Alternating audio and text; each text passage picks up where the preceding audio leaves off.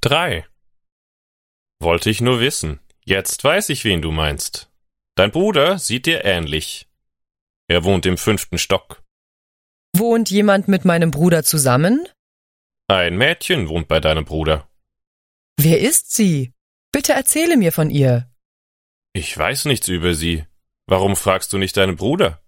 Ich will ja nur wissen, wer sie ist. Ich frage mich, wer sie ist. Es tut mir leid, aber ich kann dir nicht sagen, wer sie ist. Dein Bruder wird es dir schon erzählen, wenn er will.